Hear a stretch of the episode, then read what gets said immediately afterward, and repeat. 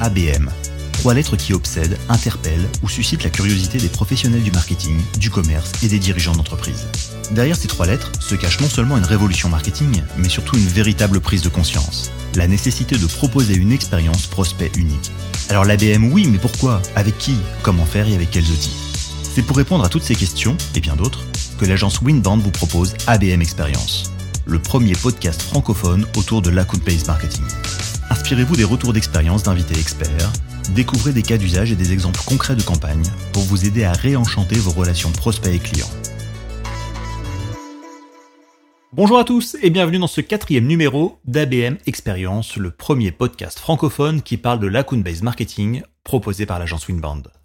Au programme aujourd'hui, nous allons parler de l'ABM One-to-Few. C'est une stratégie d'ABM qui est un peu cachée entre le one-to-one et le one-to-many. Pourtant, en maîtriser les secrets est très utile pour les entreprises qui souhaitent ouvrir et optimiser leur stratégie marketing pour les grands comptes. Nous aurons également le plaisir de recevoir deux invités pour cet épisode, Michael Flautre, directeur du développement de la BU Média du groupe La Poste, et Isabelle Defay, directrice d'agence Winband, pour un échange autour de l'ABM One-to-Few. Pour moi, le one-to-few, c'est plutôt une forme de, compromis euh, presque idéal entre une approche euh, d'orfèvre avec le one-to-one et la volonté de quand même vouloir personnaliser, mais peut-être à moindre échelle son approche. On a atteint sur la première vague de tests de POC quelque part d'ABM plus de 50% de taux de transformation. Donc un client sur deux ciblé a eu un rendez-vous avec un commercial du groupe La Poste.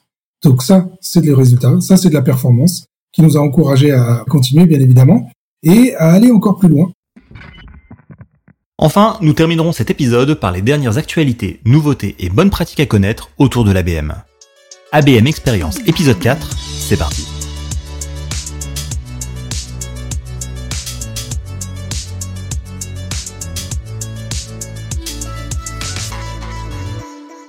Si vous nous écoutez depuis le premier épisode, vous devez savoir globalement ce dont on parle quand on parle d'ABM. Mais alors l'ABM en one-to-few, exactement qu'est-ce que c'est? En fait, il s'agit d'un modèle que l'on appelle aussi parfois ABM Lite, et qui se concentre sur un nombre de grands comptes qui varie généralement entre 30 et 100 en moyenne. Capitaliser sur un volume plus conséquent de comptes pour optimiser ses chances de détecter des opportunités commerciales, s'adapter à un budget moins important qu'en one-to-one, capitaliser sur du contenu existant, c'est notamment ce que permet le one-to-few. Le but est donc de se concentrer sur des problématiques connues et communes et travailler avec des outils adaptés pour détecter et recenser les décideurs des comptes clés, tout en automatisant une partie du travail d'intelligence économique.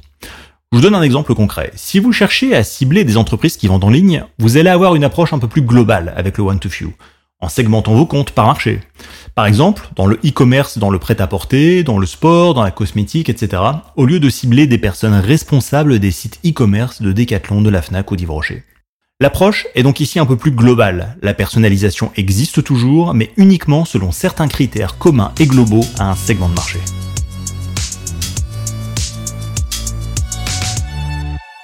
L'ABM One-to-Few impose une scalabilité plus importante qu'en One-to-One et s'inscrit dans une méthode où la technologie est aussi plus présente, pour mieux gérer et automatiser l'usage de la donnée.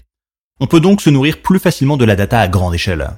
En effet, bien qu'elles ne sont pas aussi ciblées qu'en one-to-one, les stratégies one-to-few nécessitent autant de recherche, de préparation et de compétences clés pour créer des opportunités à forte valeur ajoutée parmi les comptes nouveaux et les comptes existants.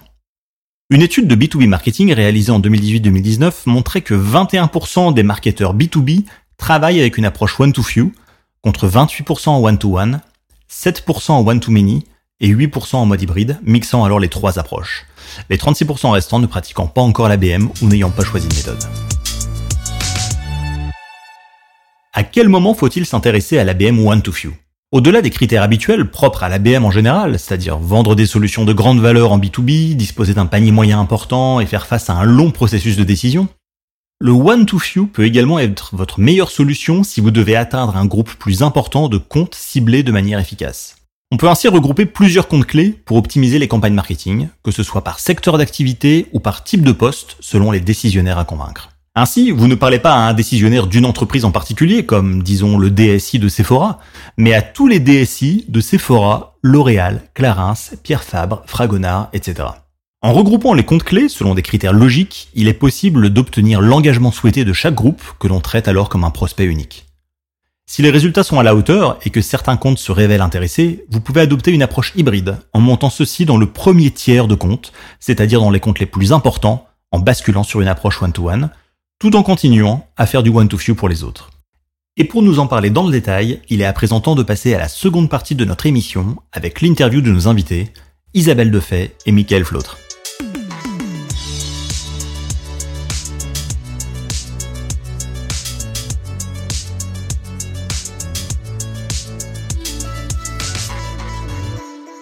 Parfait. Bonjour Mickaël, vous êtes directeur du développement de la BU Média du groupe La Poste. Est-ce que vous pouvez vous, vous, présenter et nous dire un peu qui sont vos clients et à qui vous adressez-vous?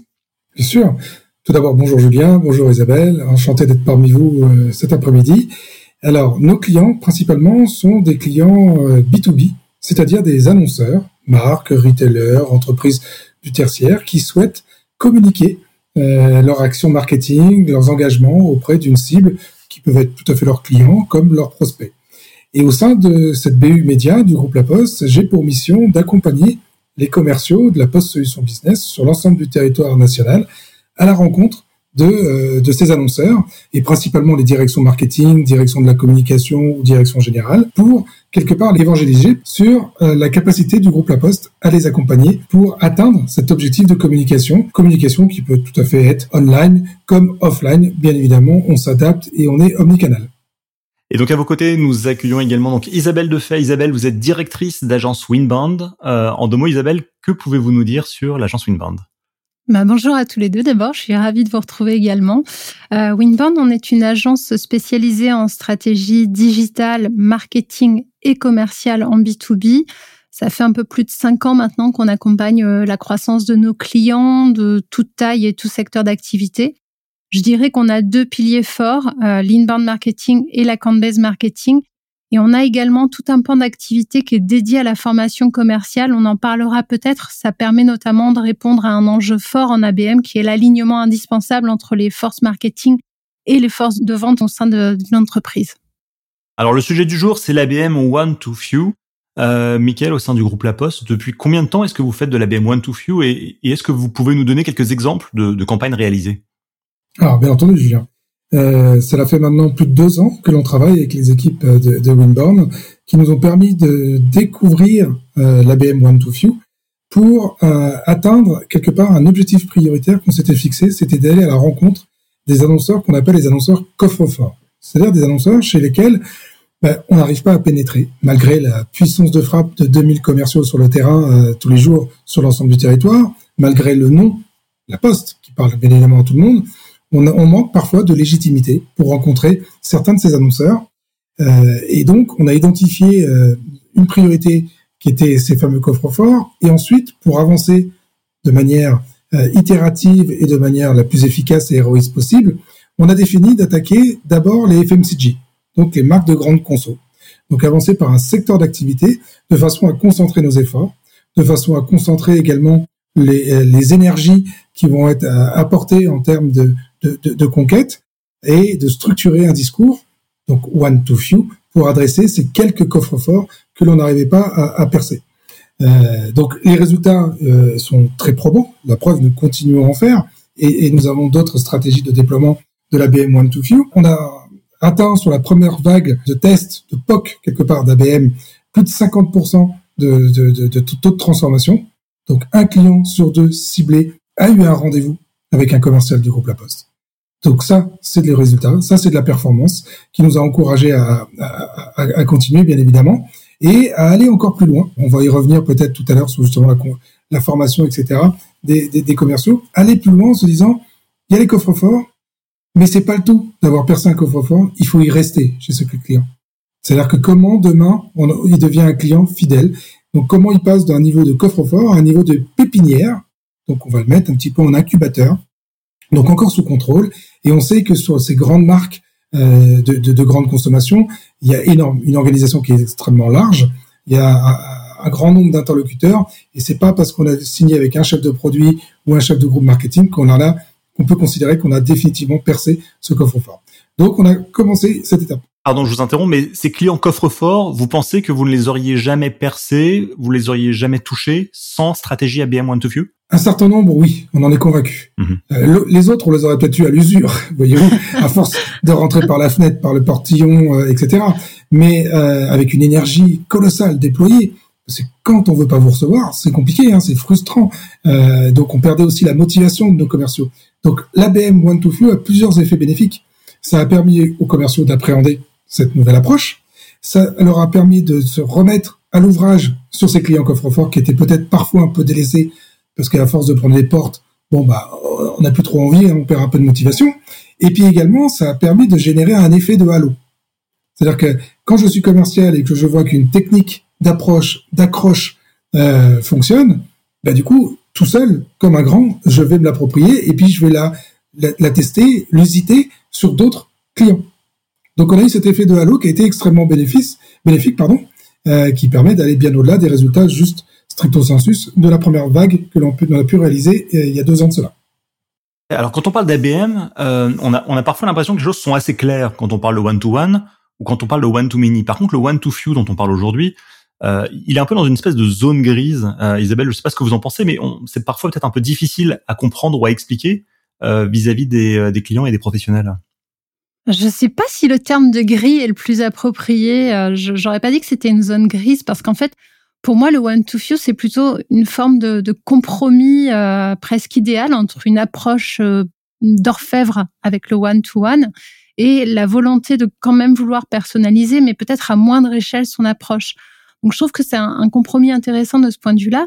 Euh, il y a quand même des, points très positifs en one to few. Par exemple, euh, lorsqu'on est une entreprise qui veut capter l'attention d'un secteur en particulier ou d'un ensemble de comptes qui rencontrent les mêmes problèmes, euh, ou encore les, mêmes profils de décideurs. Par exemple, si je veux proposer une solution qui s'adresse à des RH d'entreprises de plus de 500 salariés, mais que mon analyse préalable hein, que j'ai pu faire en amont m'indique que ce public-là est pas encore euh, vraiment euh, n'exprime pas encore énormément de recherche en digital sur le type d'offre que je veux faire, euh, je vais pouvoir choisir d'être plus proactif en utilisant donc une approche ABM one to few plutôt que de miser sur l'inbound en mettant à disposition des contenus, mais qui seront peut-être pas consommés euh, de, de, par euh, ce public en, en initiative. Euh, les deux approches euh, sont d'ailleurs peuvent être complémentaires hein, dans l'exemple que je prends. Un autre des grands points positifs, c'est aussi la possibilité de capitaliser sur un volume plus conséquent de comptes pour optimiser ses chances de détecter plusieurs opportunités commerciales en parallèle. C'est ce qu'évoquait notamment euh, Michael, c'est d'aller adresser un secteur euh, et de, de, faire naître euh, l'attention, d'asseoir son expertise et d'être visible auprès d'un plus grand nombre de comptes. Un des autres points que je citerai, c'est aussi le fait de pouvoir capitaliser sur du contenu existant qui est parfois plus simple à sectoriser plutôt que de personnaliser compte par compte. Euh, c'est, euh, on est quand même sur une réalité aussi de ressources à considérer, que ce soit des ressources en termes de temps, en termes de d'équipe, en termes de budget. Donc le fait de pouvoir travailler un volume de compte plus important qu'en one-to-one, ça a aussi tout son sens. Et en dernier lieu, euh, je parlerai aussi du, du panier moyen. Euh, on peut adapter son approche à des paniers moyens ou des enjeux business peut-être moins élevés ou en tout cas moins stratégiques qu'en one-to-one. Euh, je vais peut-être pas aller chercher le grand compte, euh, l'ultra grand compte que je veux aller euh, capter, mais peut-être redescendre un peu sur un niveau plus accessible pour pouvoir aller euh, travailler justement sur euh, un ensemble de comptes euh, qui, qui ont les mêmes problématiques. Donc c'est ces fameux tiers hein, en fait en ABM, hein, le, le, tier 1, euh, tier 2, tier 3, donc entre le, le, le one to one, le one to few, le one to many.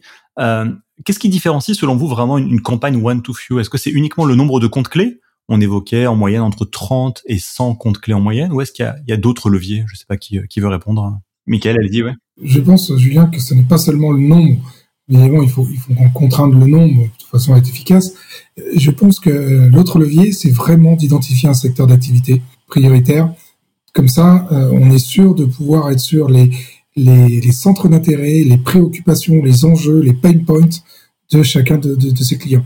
Euh, moi, c'est vraiment là-dessus que je recommanderais chacun qui veut se lancer dans cette campagne One to Few d'avancer secteur par secteur, pas client par client comme l'a souligné Isabelle, parce que l'ultra personnalisation dans ce détail-là va être chronophage en, termes de, temps et puis en, termes de ressources, mais s'appliquer à 25, 50 compte, je pense que ça permet vraiment d'initier une démarche, d'accompagner le change management aussi au sein des équipes, de, sortir un peu de l'inbound où on a juste du contenu et on essaye de le pousser, malheureusement avec des succès divers et variés. Là, en étant concentré sur un volume moyen, mais surtout sur un secteur, on est, euh, on est sur des campagnes qui ont de forts taux de succès et, et, qui vont apporter leurs preuves et motiver les équipes à les reproduire. Mais, mais c'est intéressant ce que vous dites parce que ça fait donc quelques années que vous faites de, de l'ABM, maintenant One to Few au sein du groupe La Poste. Euh, Qu'est-ce que vous avez appris? Quelles sont, euh, quelles sont les erreurs peut-être à, à, ne pas commettre ou à quoi faut-il faire attention? Qu'est-ce que vous pouvez partager avec nos auditeurs quand on se lance dans l'ABM One to Few? Le premier point, c'est il faut à tout prix que les équipes commerciales soient mises à bord, bien évidemment, de la démarche. Pas trop en amont, pour pas leur prendre de la bande passante qui est dédiée aux clients, bien évidemment, mais il faut un représentant de l'équipe commerciale, qui soit un chef de projet sur cette initiative, un, représentant de l'équipe marketing, ce que j'ai pu mener, et également avoir un sponsor au sein de l'entreprise pour que le sujet euh, remonte, soit animé euh, de façon à ce que euh, il sorte un petit peu de la pile de la to-do list de tout le monde tous les jours avec un, un, copil qui est pas nécessairement chronophage. Une demi-heure, ça suffit pour dire où est-ce qu'on en est. Ça, c'est le, c'est le premier point. Le deuxième, c'est bien choisir effectivement un secteur d'activité sur lequel on sait qu'on a des éléments de réponse à apporter. On n'y va pas dans l'inconnu. Pour reprendre notre exemple, la grande consommation, on sait qu'on a des, des, des, assets qui vont répondre à deux, trois de leurs pain points. Donc ça va faire écho. Donc ça va, quelque part, euh, développer de l'attention de la part de, de, de, de, nos cibles. Et ensuite, il faut de la créativité. Il faut de la créativité, et ça, c'était un vrai accompagnement qu'on a eu, de pouvoir, euh, par exemple, créer des box euh, qu'on en a envoyé, des box qui sont des cas fake, entre guillemets, hein, euh, de, pour illustrer le propos de ce que l'on souhaite présenter aux clients. Donc là, pardon, Michael, je vous coupe là, on parle d'un objet physique, c'est ça, que vous envoyez à vos, à vos prospects hein? Exactement. Vous savez, quand on est une entreprise comme le groupe La Poste, avec 270 000 collaborateurs et 30 000 points de contact, le physique reste très très prégnant chez nous. C'est une forte valeur. Donc, envoyer une box à une marque de grande conso pour dire voilà ce que ça pourrait faire, un échantillonnage massif de tes produits auprès de ta cible, ça ne peut que interpeller. Et du coup, qu'est-ce qu'on met dans cette box? Qu'est-ce qu'on met dans cette boîte? Ah ben là, on avait mis clairement, euh, pour certaines marques, un échantillon directement de leurs propres produits. Et la box était ultra personnalisée euh, au, nom euh, des interlocuteurs qu'on avait ciblés chez cette chez cet annonceur.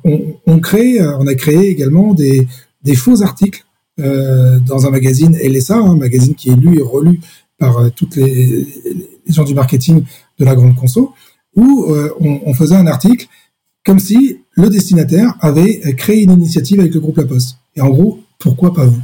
Mais là, on n'est pas dans le journalisme, hein, c'est-à-dire vous avez acheté un espace publicitaire. On a fait un faux. D'accord. On a fait un fake. Voilà, tout simplement. Vous savez que maintenant, avec, avec les outils modernes, on peut s'amuser à faire un fake, hein, euh, où on a fait parler une directrice d'une marque de, euh, de grande conso, euh, comme si elle avait initié une nouvelle démarche avec le groupe La Poste pour partir à la conquête de, ses, de son réseau de distribution. Et ça, ça interpelle. On se projette, on se projette dans le futur de ce que pourra lire un jour quelqu'un euh, en retour d'expérience sur cette opération, en fait. D'accord, mais ça c'est hyper intéressant parce que Isabelle, du coup, est-ce qu'il y a des, prérequis particuliers avant de, se, de, de monter une stratégie d'ABM One to Few? Est-ce qu'il y a des, des, choses sur lesquelles il faut vraiment prendre son temps? On parlait des assets là à l'instant avec Michael. Euh, quelle est votre vision des choses sur euh, sur euh, ce qu'il faut faire avant de se lancer pour garantir en tout cas un minimum de succès? Je vais passer par euh, presque une lapalissade, mais j'aurais tendance à dire qu'il faut d'abord se poser les bonnes questions. Euh, il y, a, y, a, des points, deux points peut-être primordiaux à aborder euh, dans une stratégie ABM, et ça, ça prévaut quelle que soit finalement l'orientation qu'on va prendre.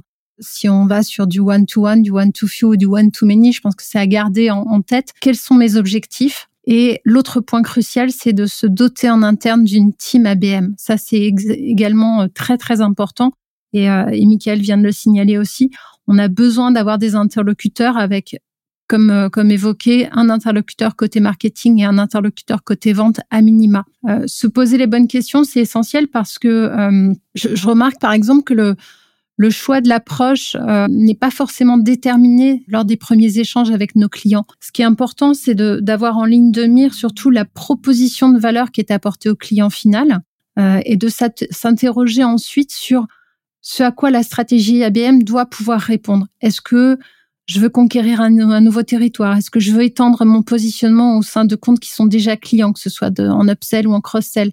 Est-ce que je veux travailler avec des comptes similaires à un compte qui est déjà euh, gagné? Est-ce que je veux lancer un nouveau produit? Tous ces éléments-là sont importants à, aborder en amont de phase parce que ça va déterminer les forces en présence et, euh, et ensuite vont entrer en ligne de compte bah, les ressources internes pour répondre à ces enjeux. De quelle équipe est-ce que je dispose? Quel temps je me donne pour atteindre mes objectifs? Quel budget je mets en face? Et puis quels sont les objectifs clés et les, KPI que je, vais euh, observer? Et avant de lancer la, campagne, mais il y a aussi des étapes indispensables. Bien évidemment, la connaissance des comptes ou du secteur des fonctions clés que je veux adresser, le niveau d'information euh, dont je vais avoir besoin pour le bon déroulement de la, de la campagne. Et après, je vais arriver effectivement aux assets, c'est-à-dire que la partie effectivement créative, la partie orchestration de la campagne, la partie euh, déroulée, euh, la partie outils et, et, on voit que ça arrive presque à la fin. Hein. C'est d'abord la stratégie et les outils ensuite. Les outils vont venir appuyer la stratégie et permettre de récolter de la data puisque c'est hyper important aussi là pour pour mener à bien une campagne et la, la faire performer. Donc tous ces éléments-là sont, sont vraiment indispensables à, à travailler en amont d'un lancement de campagne ce serait euh, illusoire et, fragilisant de se lancer euh, tête baissée dans une campagne sans même avoir posé ces, éléments-là au départ. Oui, parce qu'effectivement, l'ABM, euh, vous parlez de l'équipe Isabelle, mais ça repose vraiment sur l'humain. Euh, Michael, au sein du groupe La Poste, de combien de personnes était composée votre équipe ABM et, et de quel type de profil euh, on, pouvait retrouver au sein de cette équipe L'équipe l'équipe resserrée était au nombre de cinq personnes. C'était plutôt des senior managers ou, des directeurs pas besoin de partir en six level sur ce type de choses. Et surtout, euh, on a sélectionné également les clients et les commerciaux. C'est-à-dire qu'il faut, euh, pour initier une démarche de succès, il faut s'appuyer déjà sur les commerciaux qui aiment le changement, qui avaient envie de tester des nouvelles, approches. Donc on avait une, euh, petite dizaine de commerciaux qui avaient été sélectionnés. On a fait 25 comptes hein, sur la première vague qui avaient été sélectionnés. Ça nous a permis de les, animer en proximité sans être obligé de de faire un plan de formation massif qui aurait eu un impact sur 2000 commerciaux, vous imaginez. Un comité restreint, de façon à décider très vite, un soutien de la part de, l'équipe euh, bien évidemment, c'est les, facteurs clés de succès.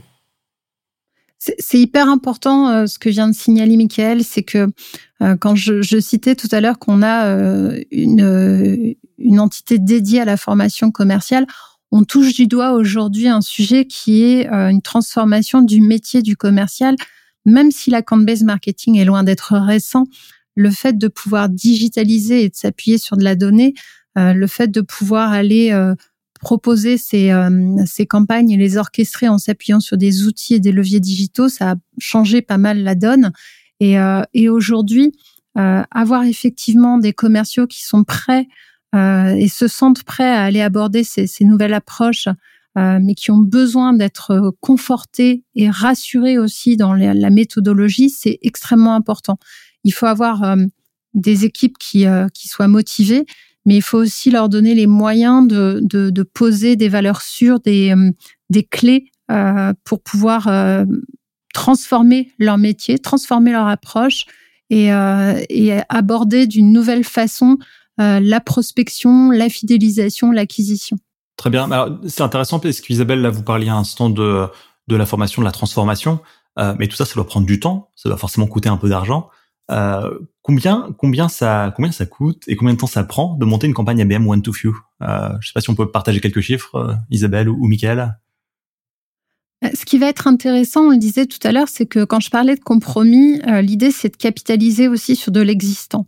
Une des, des, grandes différences et des, des atouts pour moi d'une campagne, d'une campagne en one to few, c'est de pouvoir se servir de, de contenus existants, d'éléments euh, qui existent déjà au sein de l'entreprise qu'on va pouvoir adapter à moindre frais qu'une euh, ultra personnalisation pour pouvoir adresser un ensemble de, de contacts clés au sein des, des comptes qu'on vise.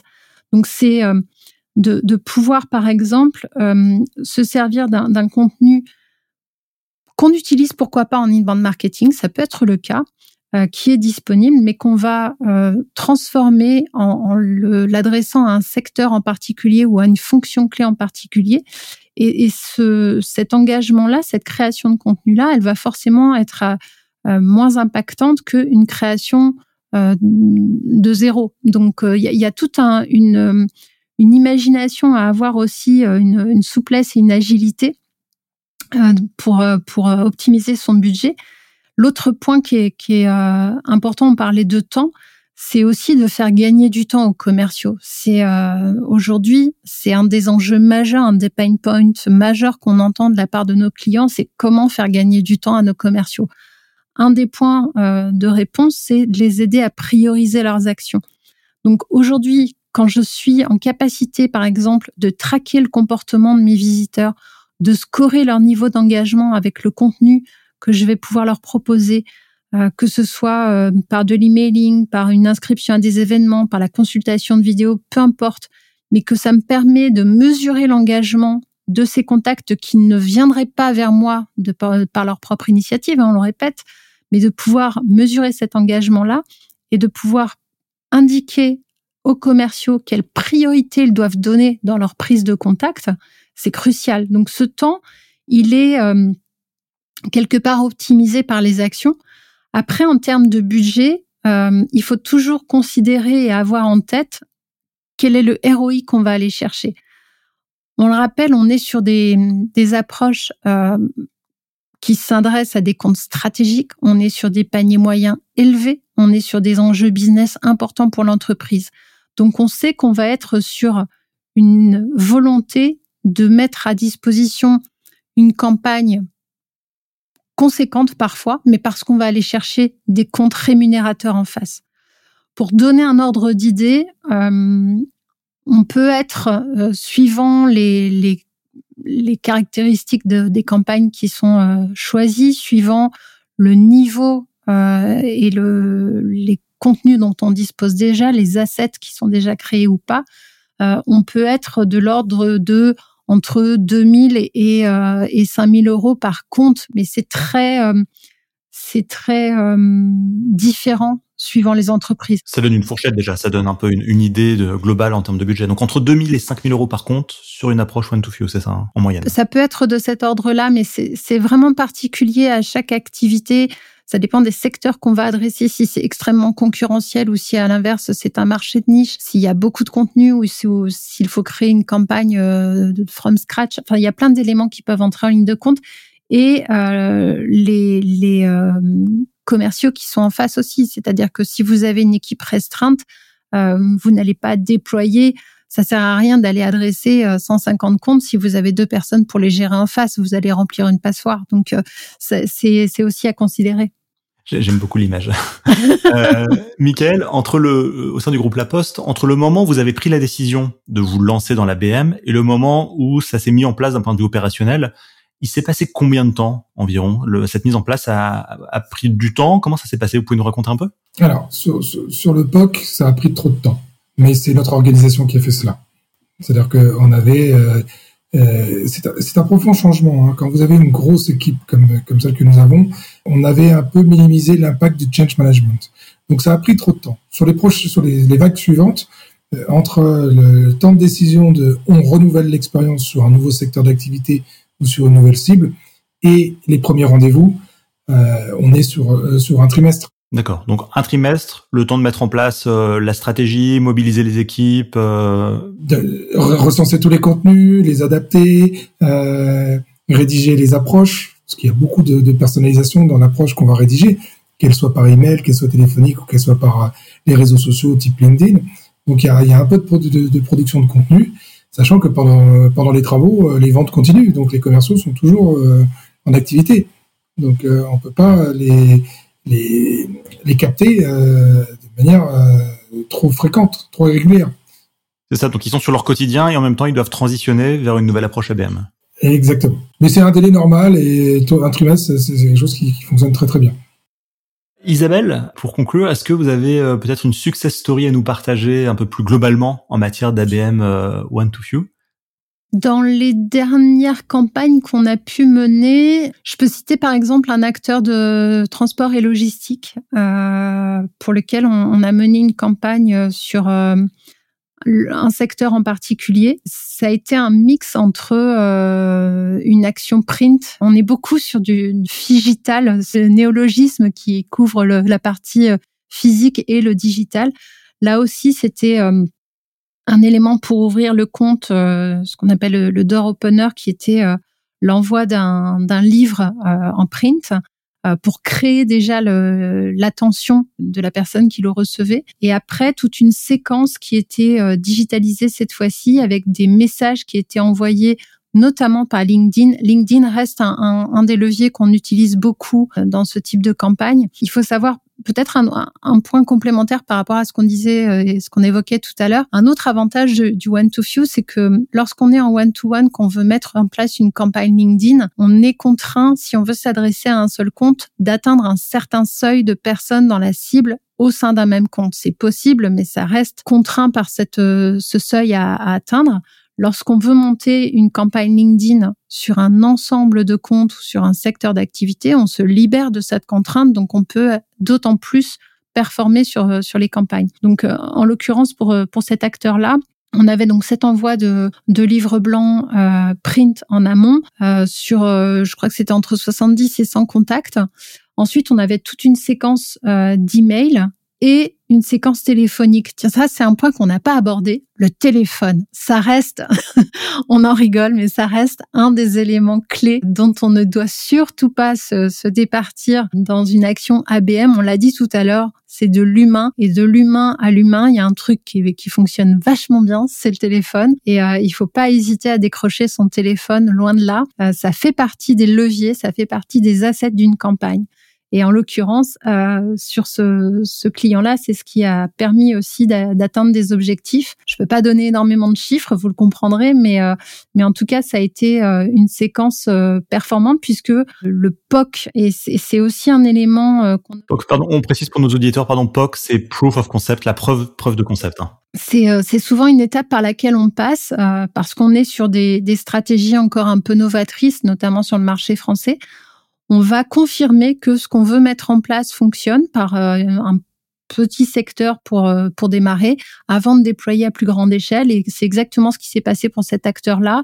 Le euh, le test a fonctionné et on est allé chercher après deux autres verticales pour pour confirmer en se servant de, de la mécanique de l'orchestration qui avait été réfléchie sur ce premier test et qui avait donné de bons résultats. Michael, est-ce que vos commerciaux utilisent leur téléphone également? Ah oui, oui, beaucoup. Pendant longtemps, le téléphone sonnait tout seul, et, depuis euh, plus de, plus de 15 ans, euh, les appels sortants sont vraiment une, une approche euh, clé dans la réussite de, de, de, leur mission au quotidien. Ne serait-ce que parce que justement, on est en train, on est un groupe en pleine transformation et il faut en permanence illustrer et le, notre transformation, nos nouvelles solutions, nos nouveaux services. Et le contact humain débute toujours par le téléphone. Très bien. Bah, écoutez, merci euh, beaucoup à tous les deux pour votre participation. Isabelle, je rappelle que vous êtes directrice d'agence chez Winbound. Merci beaucoup, Isabelle. Merci beaucoup. Et Michael Flotre, vous êtes directeur du développement de la BU euh, Média du groupe La Poste. Merci beaucoup, Michael, pour euh, ce retour d'expérience. Merci beaucoup. Merci pour cet échange. On se donne rendez-vous très vite pour la suite.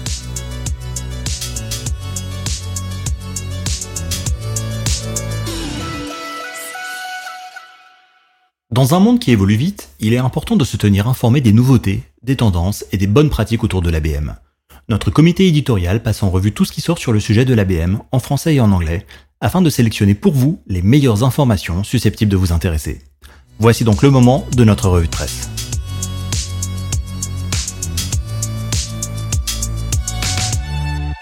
The State of ABM Maturity and the Roadmap to Revenue Impact. Le titre est un peu long, mais le contenu de ce rapport, réalisé par MRP et Demand Metric, est très intéressant. Ce que nous en avons notamment retenu, c'est que l'ABM reste une priorité absolue pour les professionnels du marketing. Plus de la moitié d'entre eux déclarent que l'ABM est l'une des plus importantes stratégies de génération de revenus utilisées dans leur entreprise. Une stratégie qui reste toutefois encore récente. En effet, bien que l'ABM semble avoir atteint le stade de l'adoption massive dans le monde du B2B, encore trop peu de marketeurs l'utilisent depuis plus de 5 ans. Le rapport souligne que la durée moyenne d'utilisation de l'ABM est de 2,8 ans. Si vous ne vous êtes pas encore lancé, il faut donc déculpabiliser et vous préparer à le faire. L'entreprise californienne OpenPrize a récemment publié le rapport RevOps Reality Check qui souligne que les spécialistes du marketing B2B qui utilisent l'ABM sont souvent confrontés à une faiblesse inquiétante en matière de données. Parmi les points intéressants, dans les défis rencontrés par les marketeurs B2B, Le rapport pointe le manque d'expertise interne pour 40% des répondants, l'absence d'intérêt pour un projet ABM pour 31%, l'absence de consensus sur la meilleure approche à adopter pour 23%, et enfin, le manque de budget pour 18%. En outre, 24% des personnes interrogées ont déclaré que leur manque de confiance envers les données avec lesquelles elles travaillent est un grand facteur de préoccupation. Selon les auteurs du rapport, les données approximatives et de mauvaise qualité sont la première cause d'échec des campagnes ABM. Avec des informations inexactes, les organisations risquent de cibler des comptes hors marché et de donner la priorité aux mauvais prospects, ce qui augmente le coût d'acquisition. De quoi souligner une fois encore l'importance de la donnée pour mener à bien une stratégie d'ABM.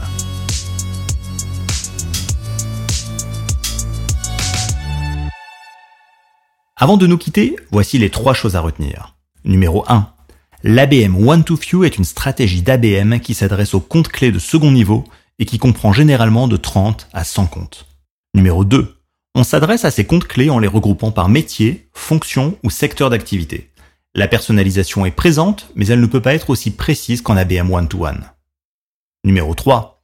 L'ABM One-to-Few nécessite d'acculturer son équipe à l'importance de la technologie. C'est le cas pour la collecte, le traitement et l'analyse des données, mais aussi en matière de création de contenu, de tracking et d'automatisation.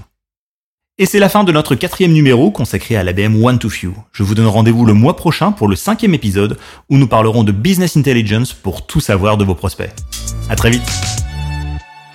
Vous souhaitez en apprendre plus sur l'ABM Alors adhérez à la communauté du club ABM Experience sur abmexperience.fr pour échanger avec vos pairs et participer à des événements exclusifs.